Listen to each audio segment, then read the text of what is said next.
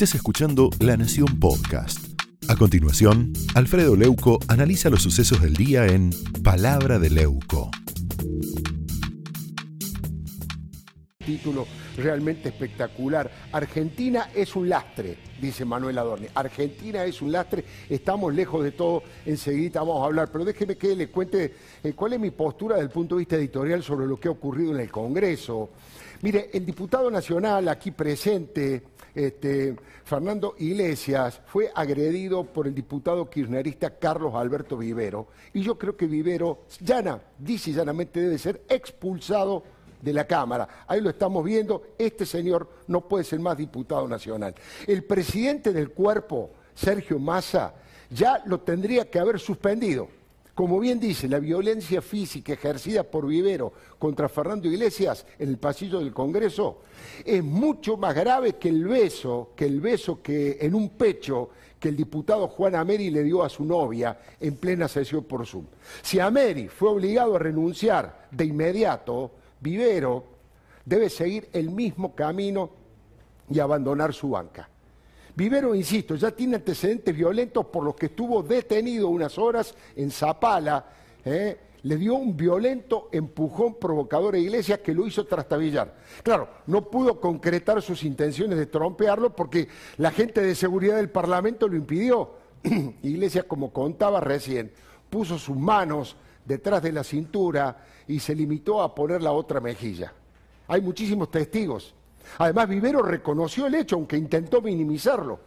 Una rápida recorrida por las redes nos permitió encontrar esto que mostraba recién Johnny, ¿no? que trató a Macri de vago de M, de otra grosería, de sorete y rata, a Alfredo Cornejo, entre otras maldiciones. Ese es Vivero. Ahora, Iglesia recibió la solidaridad de medio mundo, pero lo grave es que algunos kirchneristas a través de las redes sociales justificaron la agresión e incitaron a que el castigo fuera más contundente todavía. El mismo patotero Vivero escribió en Twitter lo siguiente, caerán los que opriman la esperanza de mi pueblo, caerán los que coman su pan sin haber sudado, caerán con la violencia que ellos engendraron. Ahí estamos viendo ese tuit, con la violencia que ellos engendraron. Y estas palabras, que pertenecen a una canción del padre Diego, un sacerdote peruano y tercermundista, pero se trata de una propuesta grave y muy peligrosa que no hay que dejar pasar. Sobre todo cuando dicen caerán con la violencia que ellos engendraron o que ellos mismos han buscado según la letra original. Esa es la glorificación de la violencia. Ellos hacen justicia por mano propia porque dicen, ustedes se la buscaron muchachos, nosotros somos violentos porque es lo que se merecen. Y esa es la semilla de las peores experiencias argentinas y en el mundo. Sin juicio, pero con castigo. Esa idea repugnante es la que empuja a los dictadores de todo tipo, desde Jorge Rafael Videla a Nicolás Maduro, o los que se creen dueños de la verdad y de la vida de los que piensan distinto y apelan como al crimen, apelan al crimen como un método revolucionario. Hablo desde López Rega hasta Firmenich. Caerán los opresores, dicen. Y yo soy el que digo quiénes son los opresores. Es absolutamente repudiable. Mire, en democracia lo único que sirven son los argumentos y el diálogo.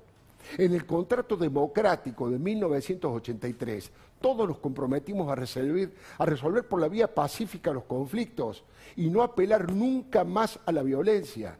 Nunca más es nunca más. ¿Lo habrá entendido el diputado Vivero? Insisto, debe ser expulsado por inhabilidad moral. Ahora, si el oficialismo mira para otro lado, bueno, va a dejar registrado un antecedente muy grave. Si Alberto y Cristina tienen como modelo a líderes como Gildo Infran, como Hugo Moyano y Nicolás Maduro, estaremos en problemas, porque estos personajes son lo contrario del tipo de dirigentes que necesitamos. Los señores feudales, los mafiosos extorsionadores y los narcodictadores están a las antípodas de las necesidades y esperanzas de los argentinos. Mire, hay que ser muy drástico con esta sanción para frenar en seco la prepotencia de los que pretenden arreglar todas las patadas. Vivero traspasó un límite y hay que ponerle un límite. Diputados es el lugar de los representantes del pueblo, de los consensos, de los disensos, y ese mensaje de la violencia física es nefasto. sobre todo frente al silencio cómplice del kirchnerismo. Durante el gobierno anterior, estos legisladores celebraron y alentaron a la turba que arrojó 14 toneladas de piedra contra una de las casas más importantes de la democracia y de los debates. Leopoldo Moró y Pietragala tiraron el micrófono y se le fueron encima a Emilio Bonzó, quien era el presidente del cuerpo en aquel momento, ¿se acuerda?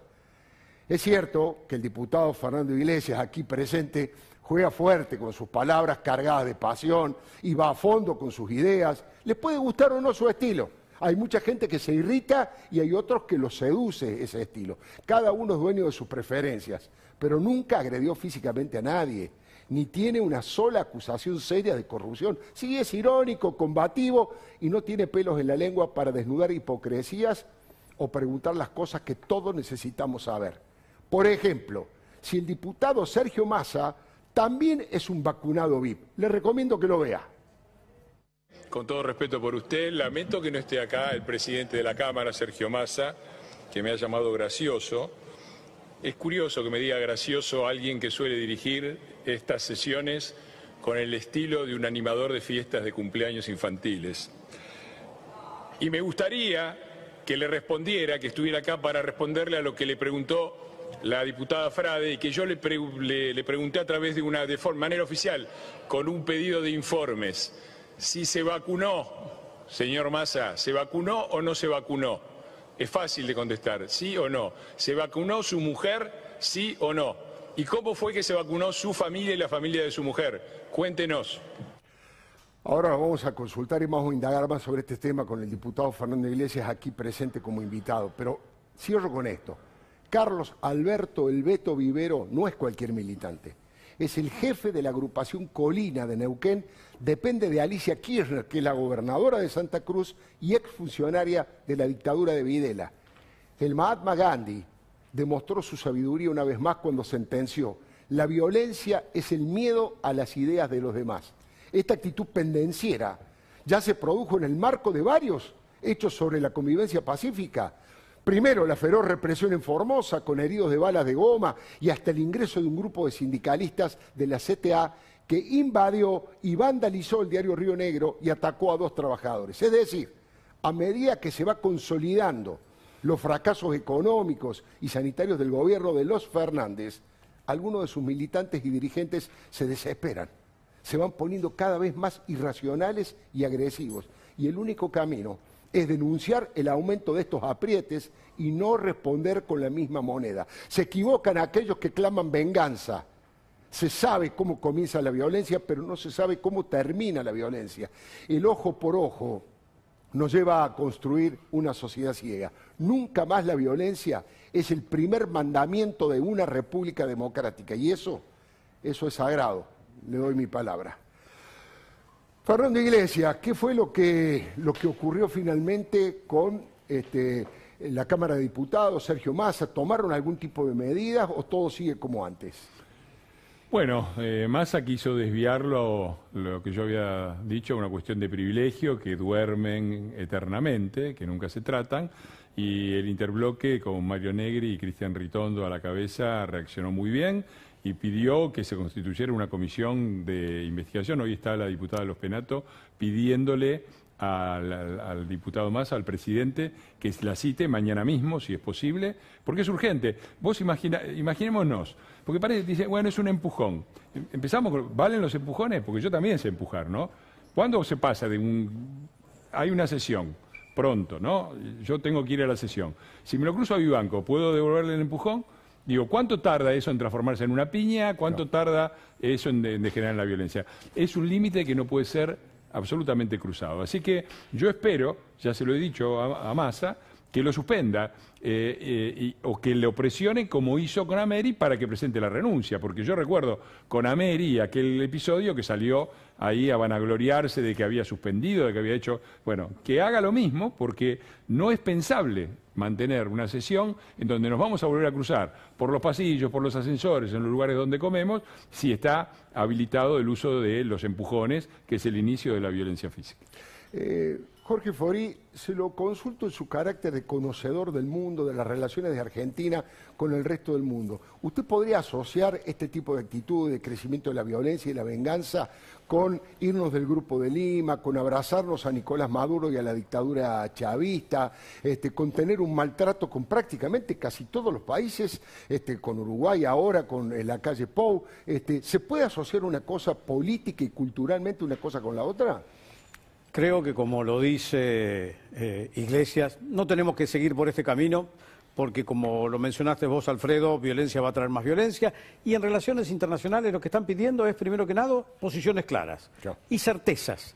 Eh, obviamente el camino que emprendimos, reyéndonos del Grupo de Lima, además de dejarnos en asociación con Bolivia, Cuba, Irán y algunos otros interlocutores, nos excluye de aquellos que nosotros entendemos debieran pensar o piensan como querríamos pensar nosotros la mayor parte de la sociedad argentina. Democracia, libertad, respeto. Y lo mismo con estas discusiones que hemos tenido en el, en, el, Mercosur. Estas rispideces innecesarias para un minuto que debiéramos encontrar los consensos, que es la tarea que también tienen dentro del eh, Congreso. Pero lo importante es, a nivel internacional, se trabaja para identificarse en pisos de diálogo. Para la guerra están los militares.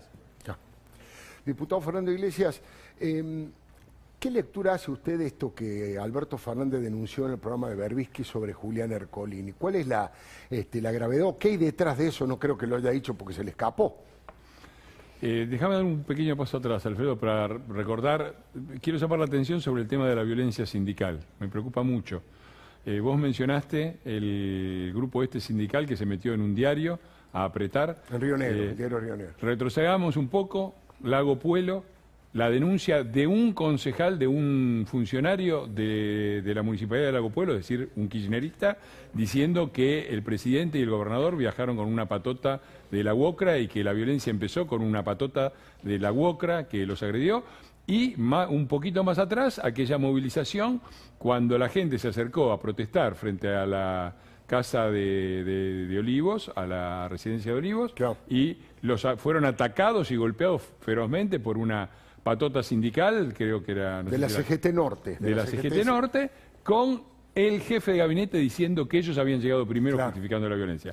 Me da, realmente esto da miedo porque uno se acuerda eh, de eh, Mira Venezuela y se acuerda de los colectivos venezolanos y de cómo el Estado, además de ejercer la violencia directa, terciariza eh, la, violencia justamente en este tipo de, Me parece que son tres episodios encadenados, no casuales, y digo, pongámosle un ojo a la violencia sindical. Con respecto a lo de Ercolini, no tengo mucho que agregar a lo que dijiste vos. Me parece que forma parte de, de la locura que es este gobierno. Realmente, ¿cómo puede ser que el presidente, sin presentar ninguna prueba, con este retraso, presente una denuncia de semejante gravedad sobre un juez de la Nación? La verdad es que es vergonzoso y, forma parte de lo que se va a venir ahora. Hoy es el día en que asume este muchacho Soria, otro, otro que en el Congreso hacía, eh, no, violencia física, pero hacía unos discursos tremendos y que donde eh, claramente hubo un reemplazo de Lozardo por Soria,